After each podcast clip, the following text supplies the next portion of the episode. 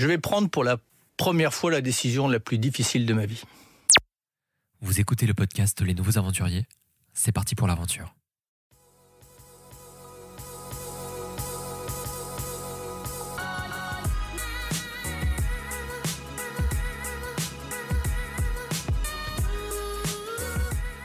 Bonjour à tous, bienvenue sur Les Nouveaux Aventuriers, le podcast des transitions aventureuses. Je m'appelle François et j'ai le plaisir de vous accompagner durant cette écoute.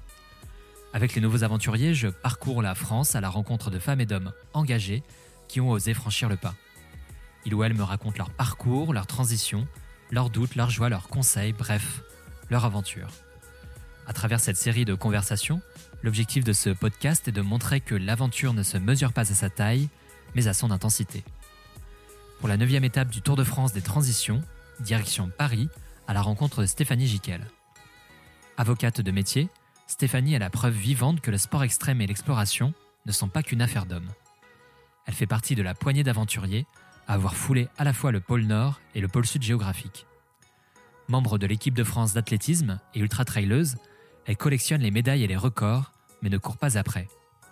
Pour Stéphanie, le plus important, c'est de sortir de sa zone de confort. Son mantra La seule limite à nos objectifs est celle que nous leur donnons. Audace, dépassement de soi, engagement, nul doute que vous serez motivé et déterminé comme jamais après avoir écouté cette aventure. Cet épisode que Stéphanie a choisi d'appeler Changement et résilience retrace son parcours. Il revient également sur ses expéditions polaires, ses entraînements et ses sources de motivation. Alors sans plus attendre, je laisse place à cette conversation pleine d'audace avec Stéphanie. Bonjour Stéphanie. Bonjour. Je suis ravi d'être avec toi euh, aujourd'hui. On est à Paris. C'est la neuvième étape euh, du Tour de France du podcast euh, Les Nouveaux Aventuriers. On va parler d'aventure, mais pas de n'importe quelle aventure, d'aventure sportive, et je dirais même d'aventure de l'extrême. Mais pour commencer, je te pose la traditionnelle première question du podcast Les Nouveaux Aventuriers. Pourrais-tu me donner ta définition du mot aventure? L'aventure pour moi, c'est euh, le fait de sortir de sa zone de confort, d'aller euh, vers ses objectifs, vers ses rêves, vers ses envies, même si cela nécessite euh, de sortir de son cadre habituel, de sortir de d'activités que l'on connaît par cœur. Euh, donc c'est vrai que j'ai exploré euh, en particulier le pôle Nord et le pôle Sud géographique, mais pour moi l'aventure ce n'est pas euh, uniquement, elle n'a pas pour seule définition la dimension géographique, mhm. mais c'est vraiment le fait de sortir de sa zone de confort. Et quand j'ai évolué dans le monde du droit ou quand j'évolue dans le sport de haut niveau, je suis aussi dans l'aventure tout autant que quand j'explore le pôle Nord ou le pôle Sud. Super définition. Euh, le podcast euh, Les Nouveaux Aventuriers, c'est le podcast des transitions aventureuses. Et pour comprendre ta transition, euh, je te propose pour commencer de faire un petit saut dans le passé. Est-ce que tu pourrais me dire où tu as grandi, quelles étaient tes envies, tes passions et ce que tu as fait comme études je suis née à Carcassonne, j'ai grandi euh, près de Toulouse, donc en Haute-Garonne. Je ne connaissais ni Paris et je n'avais jamais voyagé quand j'étais petite. Et mon rêve, c'était de, voyager, de découvrir le monde. Et la première question que je me suis posée, c'est comment faire pour euh, justement devenir entrepreneur parce que euh, vivre de ses rêves, c'est avant tout une question d'indépendance et d'entrepreneuriat au sens large.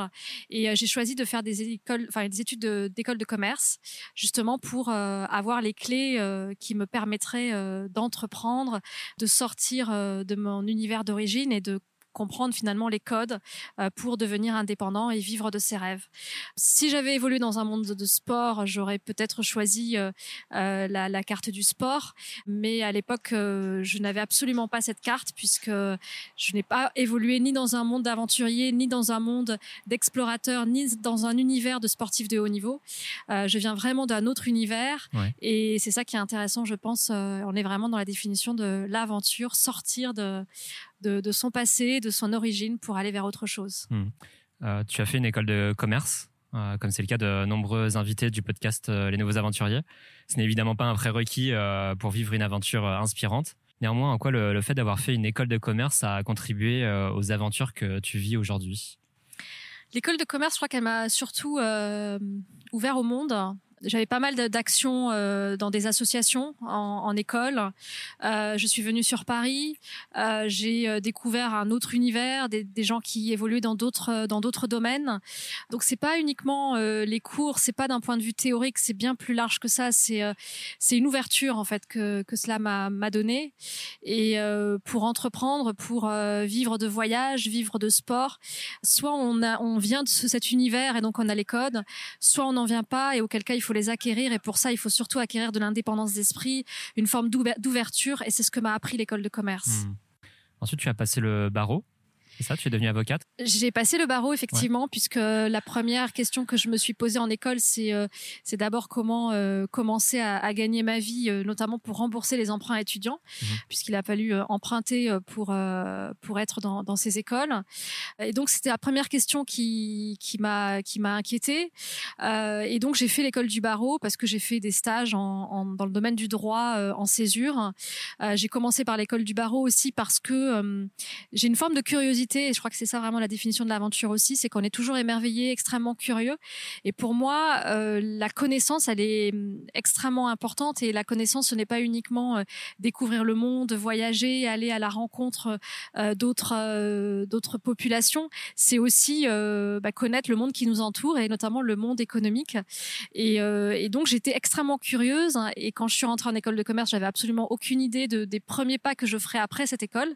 Et à force d'évoluer euh, dans, cette école de commerce, euh, je me suis dit que le droit euh, était, était intéressant et notamment pour mieux comprendre le monde dans lequel on vit, puisqu'on vit dans un monde, un monde juridique, un monde de droit. Hmm. Donc tu es devenue avocate et tu as exercé cette fonction pendant plusieurs années à Paris.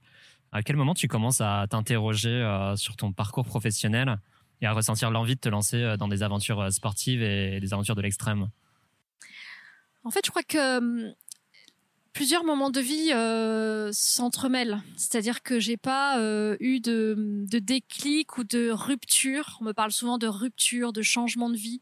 Je crois qu'on ne change pas de vie parce que justement on est euh, aujourd'hui euh, dans un parcours parce que on, a eu par le passé telle ou telle expérience. Mmh. je crois qu'on que tout cela forme un tout. donc à un moment donné, bah, j'étais forcément intéressée par le sport. Je l'étais quand j'étais en école de commerce. Je l'étais en amont, bien avant cela. je l'ai été encore plus ensuite en, cabinet. Euh, j'avais du mal à concilier les deux, évidemment. J'ai mis plusieurs années à, monter certains projets d'expédition euh, qui auraient euh, nécessité une année si j'avais pas été en même temps en cabinet d'avocat. Mais j'ai eu cette envie très tôt de voyager parce que je l'avais déjà initialement quand j'étais toute petite. Mmh. Donc il n'y a pas eu de déclic ou de, ou de rupture. On me dit souvent peut-être un, un accident qui aurait fait que tu prennes conscience de l'urgence de vivre. Cette urgence de vivre, je l'avais déjà en tête euh, bien en amont et j'ai eu des accidents, mais je les avais déjà lorsque j'étais sur un parcours déjà d'exploration. C'est pas cela qui m'a amené euh, vers euh, vers l'univers de l'exploration. Ce sont pas ces accidents-là.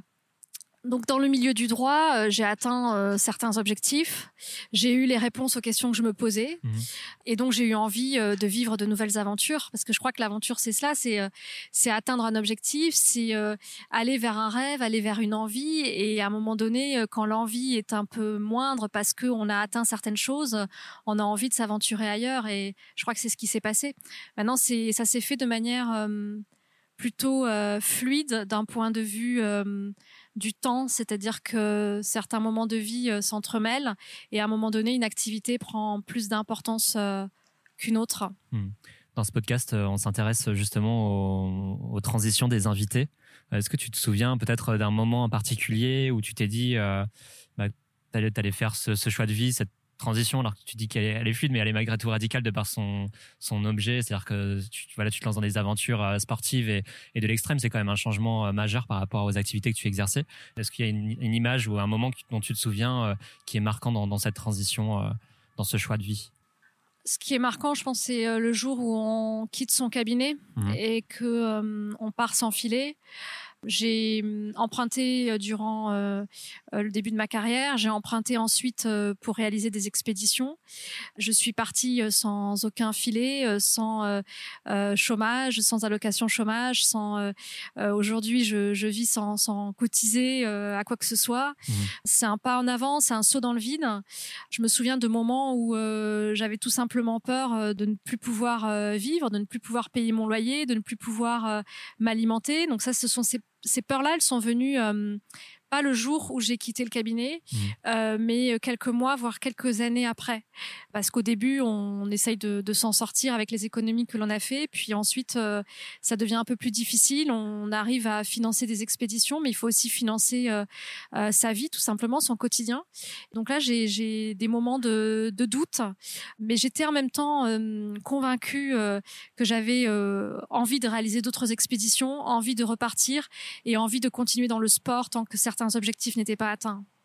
Et quelles ont été euh, les réactions de ton entourage? Euh, Je pose euh, régulièrement cette question parce que l'entourage joue souvent un rôle relativement important dans le fait de se lancer ou non dans une aventure.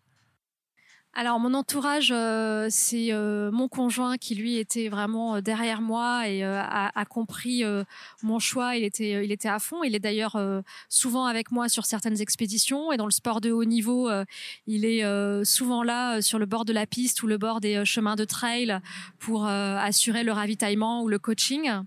Donc lui, il m'a vraiment soutenu.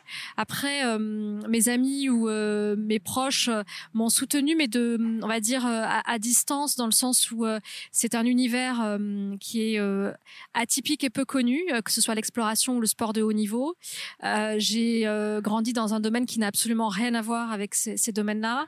Donc il y a, on, on, ne connaît pas, on ne sait pas. quand je suis partie en expédition en Antarctique, j'ai été dans des conditions extrêmes. J'avais peur de ne pas en revenir. j'ai affronté des vents violents à 80 km/h, du froid à moins 50 degrés.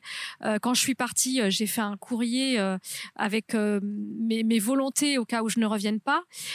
C'était pas quelque chose qui était forcément, qui pouvait facilement être compris par quelqu'un qui n'avait jamais vécu ça et qui n'avait jamais lu aucun livre d'exploration. Mmh. Donc j'évolue dans un univers qui euh, parfois euh, interroge ou mais il n'y a pas de il y a quand même une forme de, de bienveillance euh, dans le fait que si je choisis euh, cette voie c'est que je suis épanouie dans cette voie là après j'ai rencontré aussi beaucoup de personnes qui me disaient que c'était impossible qui n'aiment pas le changement parce que euh, changer, passer euh, du milieu d'avocat au milieu de l'exploration, au milieu du sport de haut niveau, euh, à l'écriture, sont des domaines qui sont très différents, même si les ressources sont finalement assez identiques. Hein, mmh. L'indépendance, l'entrepreneuriat, la, la, persévérance, la, la, volonté, le travail. On a du mal à accepter qu'on puisse évoluer dans une même vie, dans des domaines qui sont extrêmement différents, quand pendant des années on a mis en avant surtout l'immobilisme et le fait de n'appartenir euh, qu'à un seul domaine pendant toute sa vie, toute sa carrière professionnelle. Euh, donc c'est c'est pas évident et on, vous dit souvent c'est impossible, mais moi ça m'a toujours euh, donné envie d'aller encore plus loin et finalement ça m'a aidé, je trouve. Mmh, c'est génial. on va y revenir dans quelques instants sur tes expéditions. Avant, juste sur le sport, en particulier la course à pied. Qu'est-ce que ça représente pour toi, le, fait justement de faire de la course à pied et de pratiquer ce sport aujourd'hui? Alors j'aime énormément le sport d'endurance, la course à pied en particulier, mais aussi la marche ou le ski de rando. Mmh. Mais j'ai quand même une préférence pour la course à pied. Pour moi, c'est un moyen, ça a été au début un moyen de voyager, c'est-à-dire de d'aller euh, loin, là où les moyens motorisés ne peuvent pas aller, faire corps avec la nature, aller loin, mais en même temps avec une forme de lenteur, une forme de corps à corps avec l'environnement. Et puis peu à peu, à force de courir, j'ai pu courir des très longues distances. Euh, j'ai pu parcourir des GR sur 40, 50 km par jour. Et puis le lendemain, on, remet ça, 40, 50 km par jour, ainsi de suite. Euh, donc on voyage, on découvre. C'est quand même ce que je souhaitais initialement.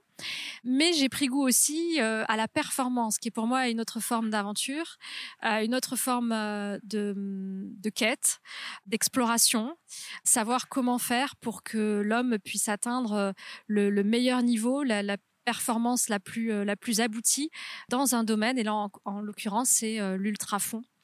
Et ça, je prends aussi beaucoup de plaisir aujourd'hui, mais c'est venu peu à peu. En fait, c'est un essayant, je crois, qu'on découvre des choses. Si on ne se lance jamais dans l'aventure, on ne découvre pas ce qu'elle peut euh, vous, éventuellement vous apporter, on ne découvre pas certaines prédispositions que l'on peut avoir.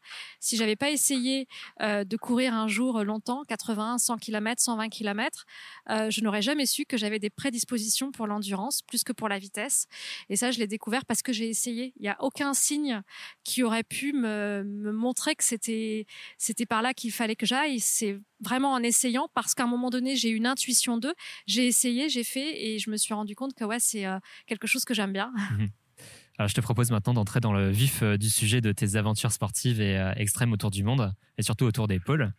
la première grande expédition dans laquelle tu t'es lancé, c'est la traversée de l'Antarctique via le pôle sud sur 2000 km en 74 jours et par moins 50 degrés. tu l'as réalisé avec ton mari. Comment avez-vous eu l'idée de cette folle aventure et pourquoi l'Antarctique? Alors on l'a eu euh, quelques années auparavant. En fait, c'était pas la première, mais c'était euh, effectivement la plus euh, la plus engagée, la plus longue, une expédition enfin qui vous marque à jamais parce que euh, c'est, euh, ce sont des conditions qui sont extrêmes. Je pesais 39 kilos en fin d'expédition. vous n'êtes pas sûr d'en revenir. Ce sont, c'est un effort qui est qui est extrême au quotidien. 70 jours, 70 heures d'effort par semaine pendant 74 jours. c'est quelque chose qu'aujourd'hui je ne fais pas en tant que sportif de haut niveau. Donc mmh. on est vraiment dans le dans le, l'extrême d'un point de vue aussi physique et pas uniquement de conditions et, d'environnement. Comment j'ai eu cette idée? En fait, euh, j'aime beaucoup les déserts. Mon premier voyage dans les déserts, c'était en, école de commerce, donc un road trip sans moyens financiers, euh, surtout avec un à, base de moyens motorisés puis de, de marche. Et, euh, et là, j'ai pris conscience que les déserts m'attiraient tout particulièrement. Alors justement, là, là aussi, on est vraiment dans l'aventure, dans le sens où il a fallu faire un premier pas vers ces déserts pour savoir que c'était là que j'avais envie d'être et que j'avais envie d'y retourner. Même si j'avais une intuition petite que j'avais envie de découvrir autre chose que ce que j'avais autour de moi euh, à Toulouse, mais bon, je pouvais pas savoir que ça allait m'attirer autant et ça m'a effectivement beaucoup attiré. Après, j'ai aussi une, une attirance pour, euh, pour le froid. Mmh plus que pour la chaleur d'ailleurs. J'ai eu euh, d'autres expériences dans le chaud, mais c'est vrai que le froid m'attire euh, m'attire beaucoup plus. Euh, une forme de pureté, une forme de. on est dans un lieu quand même en Antarctique qui n'est qui n'est pas habité, qui est très peu construit, hein, une cinquantaine de bases uniquement. Donc l'homme n'y est, pas n'y est pas finalement dans ce dans ce continent, sans faune, sans flore au cœur au cœur, au cœur du continent. Et ça c'est extrêmement attirant parce que c'est, en fait, c'est très difficile à exprimer et dire pourquoi ces univers vous fascinent. J'ai, en tête Jean-Baptiste Charcot qui, qui, disait aussi que ces univers euh, vous attirent, mais qu'on a du mal à expliquer pourquoi. Mmh. On y va une fois et on a envie d'y retourner. Donc, j'ai, eu la même sensation en Arctique, au pôle Nord, euh, au Svalbard, que, que pour l'Antarctique. Et euh, je crois que, à force de lire des livres d'exploration polaire, j'ai eu un jour envie de les fermer et d'y aller moi-même et, et, de, et de vivre ces expériences, de me confronter à ce continent. Alors j'aurais très bien pu me dire, euh, ils sont réservés à des Reinhold Messner ou des Mike Horn, sachant que Mike Horn a fait son expédition après la mienne. Euh, j'aurais très bien pu m'arrêter là et ne jamais y aller. Et en fait, euh, je me suis dit, si des hommes y sont allés, bah en fait, je peux clairement monter une expédition et y aller aussi. Alors euh, tout ça paraît euh, simple sur le papier. Euh, il a fallu plusieurs années pour monter ce projet et beaucoup beaucoup d'entraînement, beaucoup de préparation logistique, des études de cartes, une préparation financière aussi avec des partenaires. Donc après, une fois qu'on a une idée, évidemment, il faut se mettre au travail pour pouvoir la transformer en, objectif, en réalisation. Comment prépares-tu justement ce, ce genre d'expédition physiquement, mentalement? L'itinéraire aussi, parce que je pense qu'il faut être hyper rigoureux aussi sur l'itinéraire euh, que, que, tu choisis. Il faut effectivement beaucoup préparé l'itinéraire. Donc l'itinéraire, j'ai euh, lu pas mal d'ouvrages. Je j'ai travaillé aussi avec des bases sur euh, sur le terrain. Quand j'ai eu l'idée de traverser l'Antarctique, je savais absolument pas de quel point à quel point. Donc là aussi, ça a pris pas mal de temps à travailler avec des bases, savoir si j'avais le droit d'arriver sur tel point ou tel autre. Donc ça, ça ça prend pas mal de de temps, d'énergie. Il faut faut contacter énormément de personnes. Beaucoup de logistique et, euh, et la préparation euh, physique est évidemment euh, colossale. Euh, j'ai passé euh, plusieurs semaines et plusieurs mois à faire des allers-retours euh, dans le Vercors pour tracter des traîneaux durant l'hiver et euh, en Bretagne où j'ai de la famille pour tracter des pneus sur le sable. J'ai fait pas mal d'entraînements euh, en chambre froide aussi. Alors à l'époque j'allais à Orly. euh, Aujourd'hui mes entraînements en chambre froide, euh, je les fais en dans les euh, le premier sas de cryothérapie euh, à l'INSEP. C'est c'est aussi euh, très très efficace sur un sur un ergocycle. Ouais. C'est ultra important parce que le corps s'adapte au froid, mais euh, il a besoin, euh, comme toute adaptation, de temps. L'adaptation nécessite du temps et on le, voit euh, en, ce moment avec tout ce que l'on vit euh, durant cette année euh, 2020. euh, il faut beaucoup, beaucoup de temps et, donc c'est pareil d'un point de vue physiologique. Il faut passer du temps en chambre thermique avant une expédition une compétition dans la chaleur et en chambre froide avant une compétition ou une expédition dans le froid de manière à ce que le corps puisse être acclimaté. Et, et au final, après 74 jours dans le froid, on est plutôt bien à moins 15, moins 20 degrés. On a extrêmement chaud quand il fait 0 degré. Donc le, le retour aussi est- n'est pas évident. Euh, après, j'ai connu des températures de moins 50 degrés où là, pour le coup, euh, aucune, euh, aucune adaptation n'est possible. Combien de temps justement entre l'idée et la réalisation concrète de cette expédition? Entre l'idée et la réalisation, le temps de préparation a pris 4 ans. Sachant que entre l'idée et euh, la transformation de l'idée en objectif, euh, là ça s'est fait en, en quelques semaines. C'était pour nous, euh, pour moi, pour, pour mon conjoint aussi qui est parti sur ce projet, une évidence. Enfin, on me pose souvent la question de savoir comment on sait que l'on est prêt, quels sont les indicateurs, quels sont les signaux. Je crois que quand on est prêt, on, on le sait en fait. Mhm. On se pose plus la question. Sur l'expédition en tant que telle, est-ce que tu peux me, me raconter comment ça s'est déroulé les premiers jours euh, Bon, l'avancée évidemment, et puis après l'arrivée aussi, euh, j'imagine que ce sont des, moments importants dans, l'expédition. Alors le premier jour, oui, il est important déjà parce que euh, on ne sait pas quand est-ce qu'est ce premier jour. hein. Quand on est dans des conditions euh, extrêmes euh, d'un point de vue météo, on est déposé sur le, point de départ d'une expédition le jour où les conditions météo sont favorables pour une dépose. Donc déjà, on, a attendu beaucoup de temps dans, une base et, donc ce jour est arrivé après plusieurs semaines d'attente. Le début d'expédition n'était pas évident parce que hum, j'ai passé tellement de temps dans la construction de ce projet, tout s'est accéléré dans les dernières euh, semaines que j'étais euh, extrêmement euh, fatiguée. Donc j'étais j'étais malade en début d'expédition. Quand on est en milieu urbain et que on a de la fièvre ou, ou une grippe, on, on se met au chaud pendant quelques jours. En expédition, on doit quand même avancer.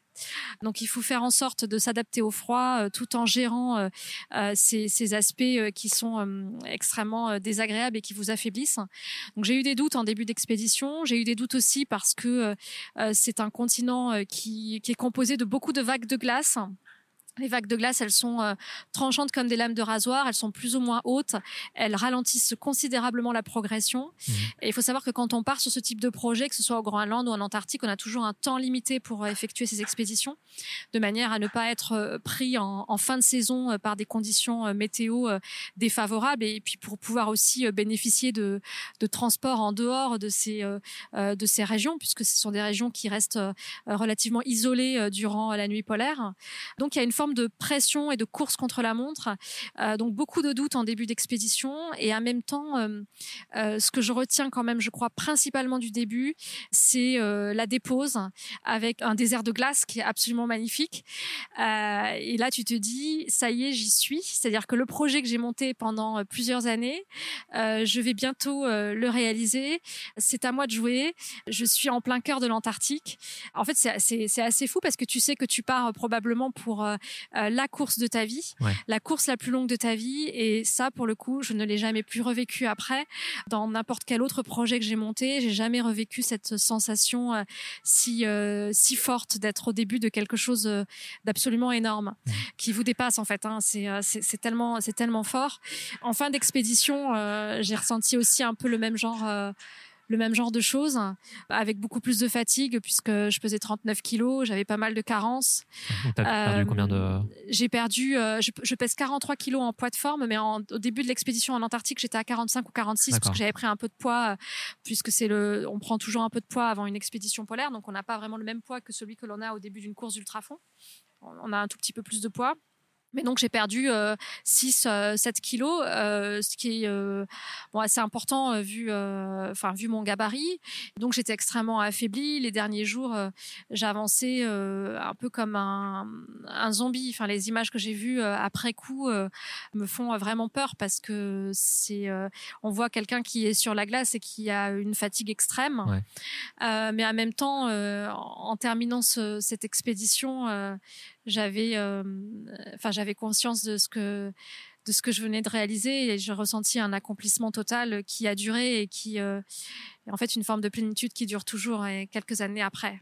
Bah, justement, ça me permet d'enchaîner. Quel est le, moment euh, peut-être le, plus joyeux que tu as connu pendant cette expédition et le moment le plus difficile? Le moment le plus joyeux, je pense que c'était euh, l'arrivée au pôle sud géographique, parce qu'au pôle sud, euh, il y a une cinquantaine de, scientifiques euh, qui travaillent dans la base durant l'été austral. Donc ça faisait quand même plaisir de, voir du monde, de décrire un peu ce que ce que l'on avait vécu déjà pendant 40 jours, de rencontrer cette vie au cœur d'un continent qui est complètement désert.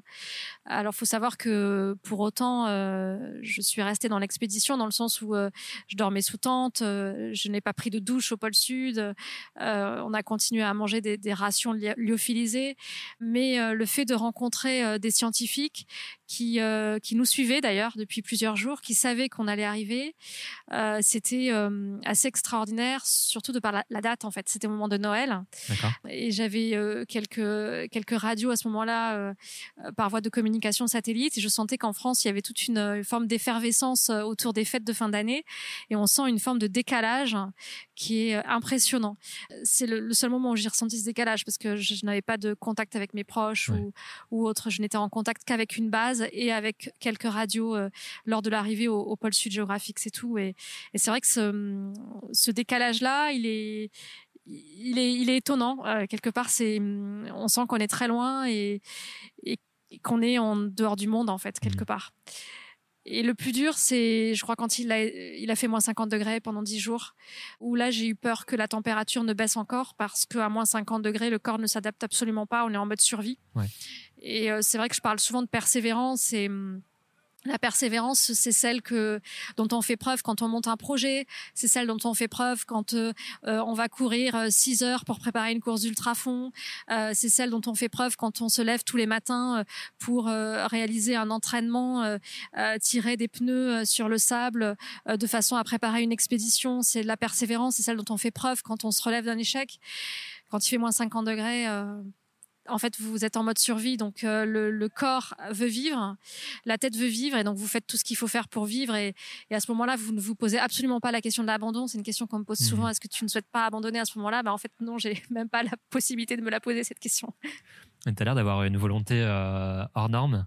Qu'est-ce qui te donne cette euh, motivation, cette faculté d'adaptation, de dépassement de soi aussi pour vivre bah, ces aventures? En fait, je crois que ce qu'il y a au-dessus de tout, c'est vraiment une passion de la vie.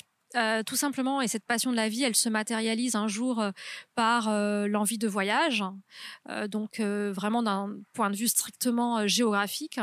Un autre jour, elle se matérialise par l'envie de mieux connaître un monde, un monde dans lequel on évolue, et c'est pourquoi je me suis retrouvée à faire du droit ou évoluer en cabinet. Et on était vraiment dans un univers qui n'avait absolument rien à voir avec celui dans lequel j'ai évolué plus jeune. Mmh.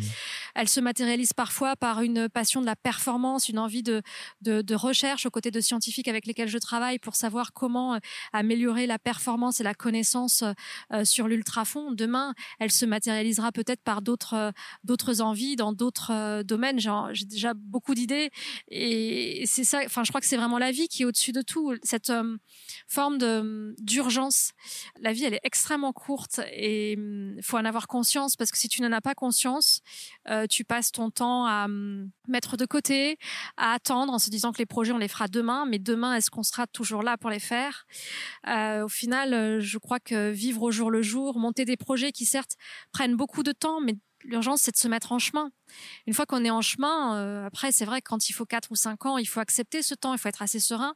Mais déjà, il faut, se mettre en chemin et, cette urgence, c'est à ce moment-là qu'elle qu'elle rentre en compte, se mettre en, chemin vers un objectif que l'on a en tête plutôt que le laisser pour plus tard. Et comment appréhendes-tu les notions de, de peur, d'échec, de doute euh, d'abandon même euh, dans tes expéditions et tes défis sportifs? Alors, le doute, hein, il m'accompagne tout le temps, Ouais. chaque jour. J'ai toujours des doutes, tout en ayant euh, la conviction, quand je me lance dans un objectif, que je peux l'atteindre. Parce que si à un moment donné, euh, quelque chose me titille, un objectif me donne envie, euh, c'est que je sens que je peux aller vers ce chemin et que j'ai les moyens de l'atteindre. Quand j'ai traversé l'Antarctique, j'étais convaincue pendant des années qu'un jour je traverserai l'Antarctique. Et pourtant, j'ai eu des doutes tous les jours. Pourquoi? Parce que les doutes, en fait, ils sont, ils sont là pour vous aider à mieux préparer. C'est le doute quant à euh, la préparation. Est-ce que euh, j'ai choisi le bon équipement? Est-ce que j'ai choisi le bon itinéraire? Est-ce que je me suis bien entourée? Est-ce que euh, j'ai choisi le bon partenaire? C'est des doutes sur la façon de faire, la façon d'atteindre l'objectif. Mais au fond de soi, on est persuadé un jour qu'on atteindra l'objectif. Si c'est pas cette fois-ci, ça sera une fois ultérieure. Ce sera Mhm. après avoir vécu un échec qui nous permettra d'en apprendre un peu plus. Donc l'échec, je pense qu'il est extrêmement formateur. Et euh, l'abandon, pour moi, euh, je, je l'ai vécu en, en course ultra fond. Et aujourd'hui, c'est ce n'est plus une option.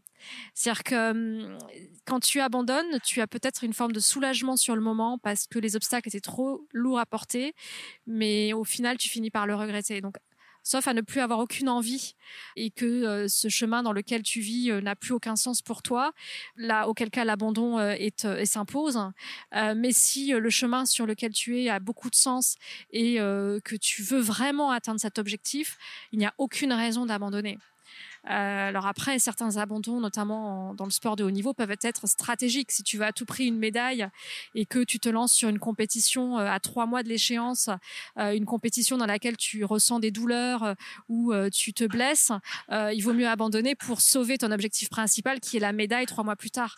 Donc certains abandons peuvent être stratégiques, mais au final, ce n'est pas vraiment un abandon, c'est plutôt un, choix pour pouvoir atteindre son objectif principal et son rêve.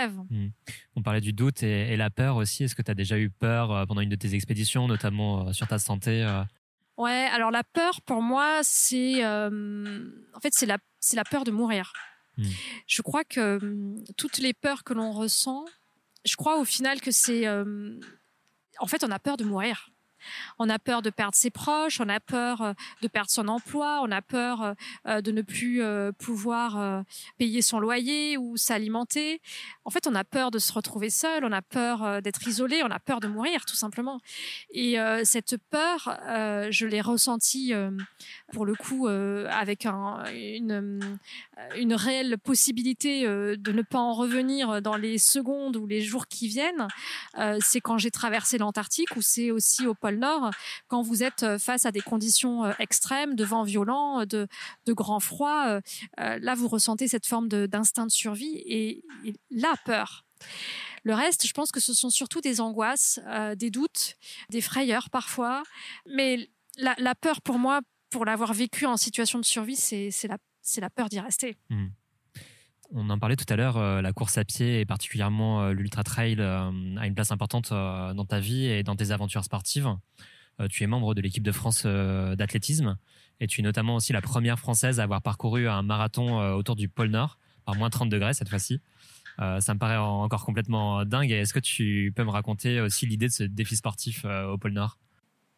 Alors j'aime beaucoup le, le pôle Nord. Euh, je connais euh, beaucoup euh, la personne qui organise euh, euh, tous les ans, mais, mais bientôt ce, ce ne sera plus le cas, euh, probablement euh, un marathon euh, autour du pôle Nord géographique, Mhm. puisqu'évoluant dans ce milieu euh, polaire, euh, c'est une personne, un Irlandais qui évolue aussi dans cet univers. Et en fait, j'ai eu envie euh, de- de- d'aller au pôle Nord pour euh, pour courir parce que euh, j'aime à la fois les régions polaires, mais j'aime aussi la course.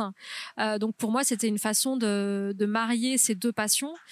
Ce qui est compliqué euh, en expédition parce que euh, quand vous voulez parcourir euh, les glaces du Groenland ou bien l'Arctique ou le pôle Nord ou, ou l'Antarctique, vous êtes obligé de le faire soit à ski de randonnée, soit en chien de traîneau quand il s'agit du Nord, parce qu'aujourd'hui les chiens de traîneau ne sont plus ne sont plus admis en Antarctique, soit en kite ski. Donc avec une voile de traction.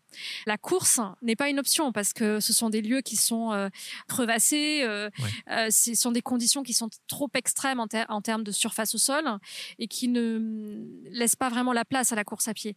Donc pour moi, faire un marathon au pôle Nord, j'ai fait aussi un marathon en Antarctique quelques années après, c'est juste extraordinaire parce que je peux marier mes deux passions. C'est ça qui m'a plu en fait, mmh. parce que dans une expédition, je ne je ne peux pas courir. Après, j'avoue que je pense à des expéditions de course dans des euh, milieux froids, mais euh, ce sera probablement pas en Antarctique ni euh, ni en Arctique sur des distances au-delà du marathon. Hmm. Tu as été aussi bah, médaillé sur plein de compétitions différentes. Est-ce que tu considérerais aujourd'hui que tu cours après les records ou c'est pas du tout un objectif pour toi en soi?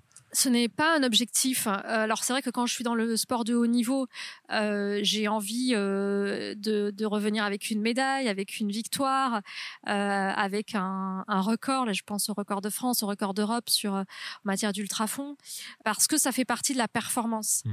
Mais comme je conçois l'aventure d'un sens beaucoup plus large et que pour moi euh, monter euh, créer une start-up euh, ou bien évoluer dans le monde du droit ou bien réaliser des expéditions c'est c'est aussi l'aventure. Et dans ces contextes-là le record n'est pas n'est pas l'objectif. Maintenant dans le sport de haut niveau c'est vrai que cette première quête c'est la quête de la performance. C'est pour cela qu'on fait du sport de haut mmh. niveau. Euh, donc dans ce domaine en particulier, euh, oui, le record m'intéresse, mais euh, en expédition, absolument pas. c'est vrai que quand j'ai traversé l'Antarctique, il se trouve que j'ai réalisé la plus longue expédition qu'une femme ait faite à pied sur ce continent, mais c'est plutôt un hasard, un hasard qui est lié notamment à des conditions de financement, parce que j'ai perdu un, un, sponsor à quelques jours de l'expédition, donc il m'a fallu revoir l'itinéraire, et donc je me suis retrouvée à faire la plus longue expédition, mais c'est un peu un c'est complètement un hasard. En fait, je, je crois que j'ai pris conscience de cela euh, quand j'étais déjà en expédition. Hmm. Donc, euh, c'était pas du tout euh, l'objectif initial. Alors, exploratrice, sportive de haut niveau et aussi écrivaine. tu as écrit deux livres sur tes aventures. c'est aussi une aventure de raconter par écrit bah, ces aventures. Ouais, c'est une très belle aventure. C'est une aventure qui nécessite du temps, de la réflexion, un retour sur soi, proche finalement de, certains moments que l'on vit euh, en expédition, où l'on pense beaucoup à, à, ce que l'on a fait, à ce que l'on veut faire, à qui on veut être et à ce que l'on veut réaliser. Euh. On a des moments de, de, de, réflexion, euh, des moments de réflexion que hum, l'on connaît aussi en, période de confinement, c'est mmh. très proche. Hein. en course d'ultrafond aussi, quand on est pas dans des moments euh, où il faut lutter contre euh, les éléments, euh, lutter contre la faim, contre le manque de sommeil, le, froid, le vent. On a parfois des moments où on peut on peut réfléchir et dans ces moments-là, j'aime bien écrire dans ma tête. Mmh. Et ensuite, je reporte tout ce que j'ai écrit dans ma tête sur sur du papier. Et c'est vrai que c'est une belle une belle aventure aussi. En fait, je crois qu'on apprend beaucoup en vivant l'aventure, c'est-à-dire en vivant des expériences différentes. Mais je crois qu'on apprend encore plus, c'est-à-dire on passe encore une étape quand on prend le temps de revenir sur ces expériences. Mais donc ça nécessite à un moment donné de se poser, de ne plus se lancer dans de nouvelles aventures pour prendre le temps de réfléchir à celles que l'on a vécues.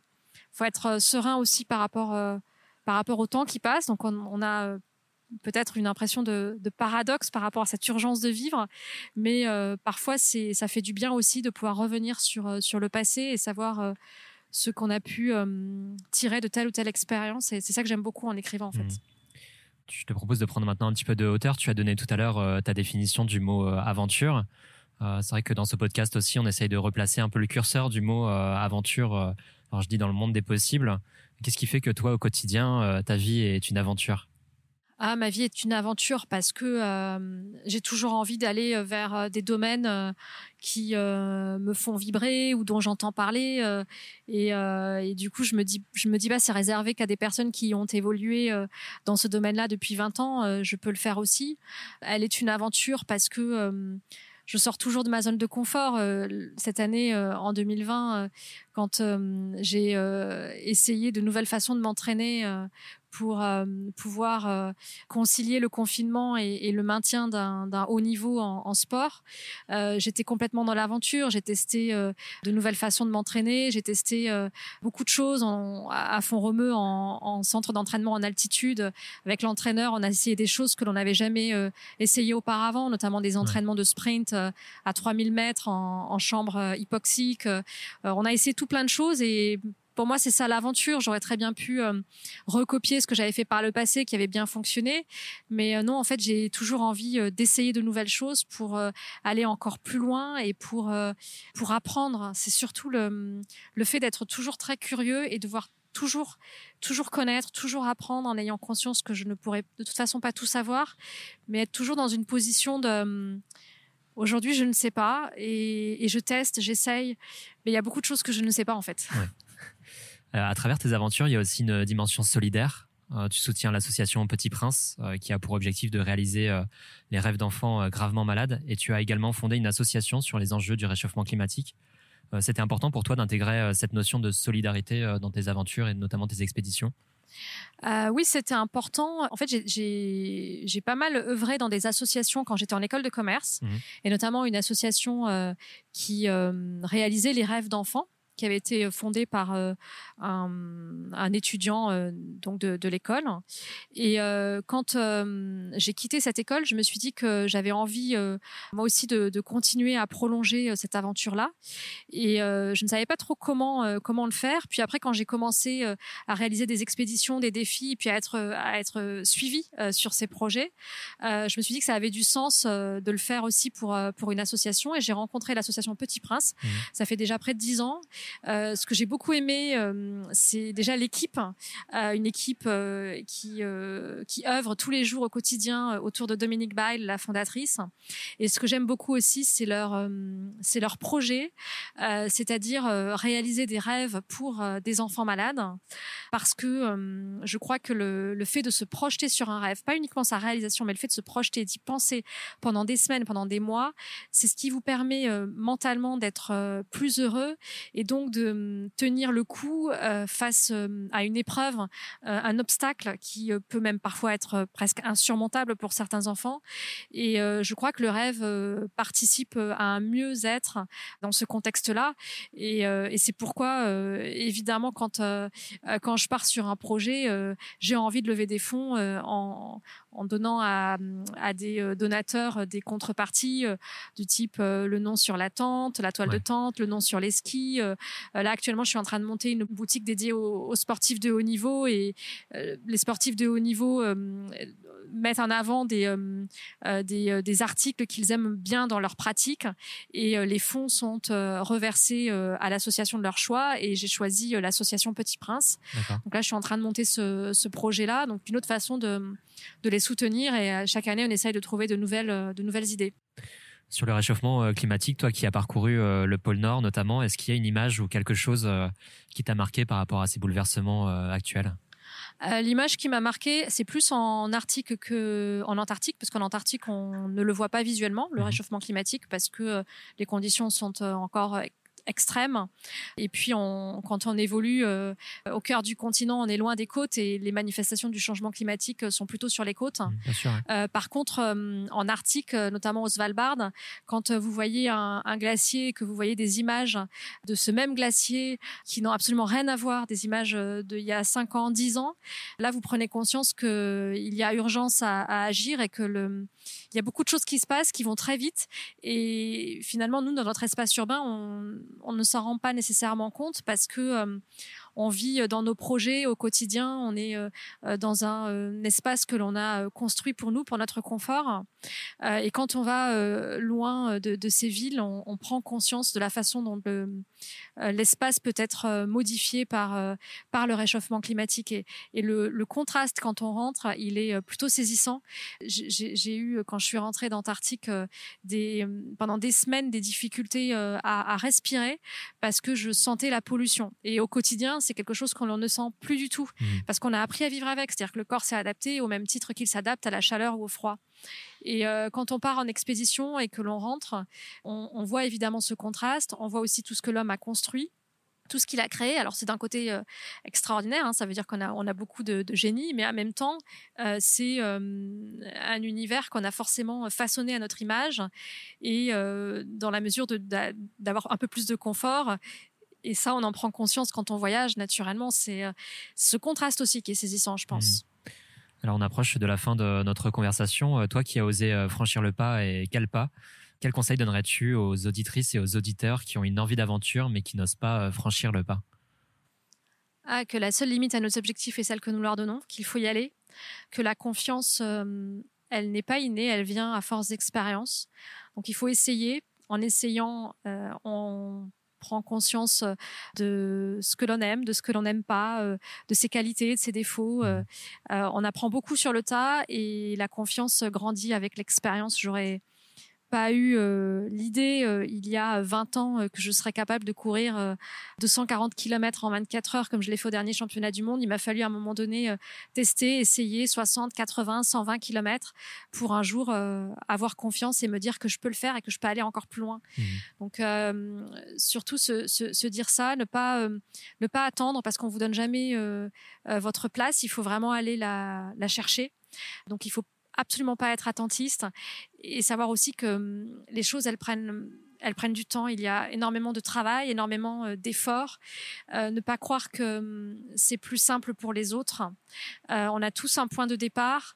Ce point de départ est toujours loin de l'objectif parce que on peut avoir euh, certaines prédispositions mais au contraire euh, on peut euh, manquer de certaines qualités sur sur d'autres aspects on a on a tous un, un, bagage on fait avec et je crois que c'est surtout une question de travail et, et ne pas se, se décourager ne pas laisser l'obstacle franchissable gagner ça qui est important en fait ne pas le laisser gagner et avoir en tête que si on a une envie si on a un objectif rien et ni personne ne peut nous empêcher de le réaliser. on mmh. l'a choisi, donc on le fait. Ce sont des paroles euh, hyper inspirantes. Euh, quels sont tes projets et tes défis sportifs pour les mois, euh, années à venir? Alors j'avais pas mal d'objectifs euh, sportifs cette année euh, qui ont tous été euh, annulés étant donné le, la, crise du, du Covid. Donc je me suis beaucoup entraînée. On pourrait avoir l'impression d'extérieur que n'ayant pas eu de réalisation, il n'y a rien eu, alors qu'en réalité il y a eu beaucoup de choses. J'ai mhm. testé pas mal de choses en matière d'entraînement.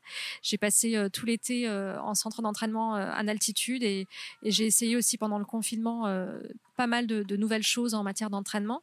Et, et, là aujourd'hui, je me prépare pour les championnats du monde en 2021 2021. Donc les championnats d'Europe qui a, devaient avoir lieu en septembre euh, ont été euh, annulés. Donc la prochaine échéance, c'est les mondiaux d'athlétisme en, en, 2021.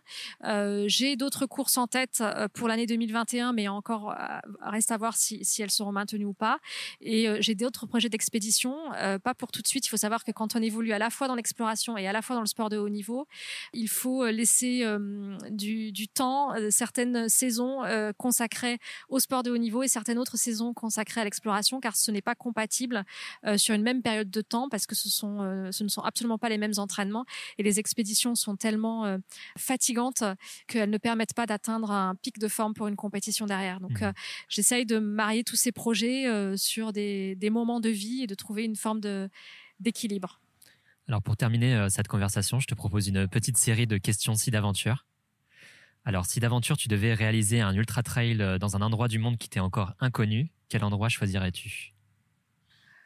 Ah, Je pense que je choisirais euh, la Sibérie ou euh, l'Alaska. Euh, ce sont des régions que je connais moins. J'ai parcouru le Groenland, le Svalbard. La Sibérie ou l'Alaska m'attirent tout particulièrement et comme je le disais tout à l'heure, j'ai des projets d'expédition de, course à pied, à base de course à pied dans des milieux froids. Et je, pense notamment à ces, régions-là. Hmm. Si d'aventure tu devais conseiller euh, un livre à lire pendant une expédition aventureuse, quel livre conseillerais-tu? Ah, c'est difficile. Euh, moi, j'aime beaucoup les, biographies parce que euh, je trouve que c'est intéressant de, de s'enrichir de, de ce que les autres ont pu vivre, mais aussi de s'enrichir de la façon dont ils en parlent et ce qu'ils ont pu en retirer. J'aurais du mal à citer un livre parce que Je crois que toutes les personnes que j'ai rencontrées m'ont inspirée elles ont toutes quelque chose euh, d'unique, elles ont toutes quelque chose euh, d'extraordinaire. Alors parfois, euh, certaines s'en rendent compte, puis parfois d'autres ne s'en rendent pas compte, alors que ce qu'elles vivent, que ce soit dans le milieu de l'exploration, du sport, de la création d'entreprise, ou même en tant que salarié dans un, dans un groupe, elles vivent beaucoup de choses, elles vivent des, des choses extraordinaires. Mmh. Et donc j'aurais du mal à, à, citer un livre, si ce n'est peut-être alors le mien, dans ces cas-là, on est tous aventuriers, dans lequel je reviens un petit peu sur tous ces concepts qu'on a pu évoquer durant l'interview.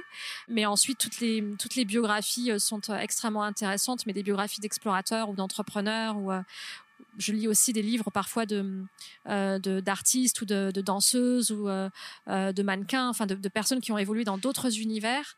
Je dis je lis parfois parce que j'avoue que avec toutes ces activités, euh, je passe aussi beaucoup de temps, plus de temps à écrire à vrai dire qu'à lire. Mmh. J'aimerais beaucoup lire plus, mais c'est vrai que le, le temps aujourd'hui dont je dispose est, est, assez assez court et, et voilà j'ai pas mal de livres sur ma to-do list on va dire et, aussi chez moi euh, que je lirai peut-être lors d'une prochaine période de confinement quand je n'aurai plus de livres à écrire. Et enfin, si d'aventure tu devais donner euh, un titre à cet épisode du podcast euh, Les Nouveaux Aventuriers, quel titre lui donnerais-tu? Alors je dirais bien la seule limite à nos objectifs est celle que nous leur donnons parce que c'est mon mantra, c'est celui que j'ai mis dans, mon une citation que j'ai mise dans mon dernier livre. Mais bon, c'est peut-être un peu long. je dirais changement et résilience changement et résilience. Bon, en conclusion, euh, je rappelle l'adresse de ton site internet pour en savoir plus sur ton parcours et tes aventures, stéphaniejiquel.com. Et un grand merci, bah, Stéphanie, pour euh, ta disponibilité et pour ce témoignage euh, vraiment très inspirant. Et j'espère que tu continueras à nous faire rêver à travers tes aventures et tes défis sportifs. Merci. À bientôt. Salut. À bientôt. Un grand merci d'avoir écouté cette aventure. Si vous aimez le podcast Les Nouveaux Aventuriers, vous pouvez l'aider en partageant les épisodes sur les réseaux sociaux. Vous pouvez aussi lui donner un maximum d'étoiles sur Apple Podcast. Enfin, vous pouvez suivre le Tour de France des transitions sur Instagram et le soutenir sur Tipeee. Les liens sont dans la description de cet épisode. À bientôt pour une nouvelle aventure.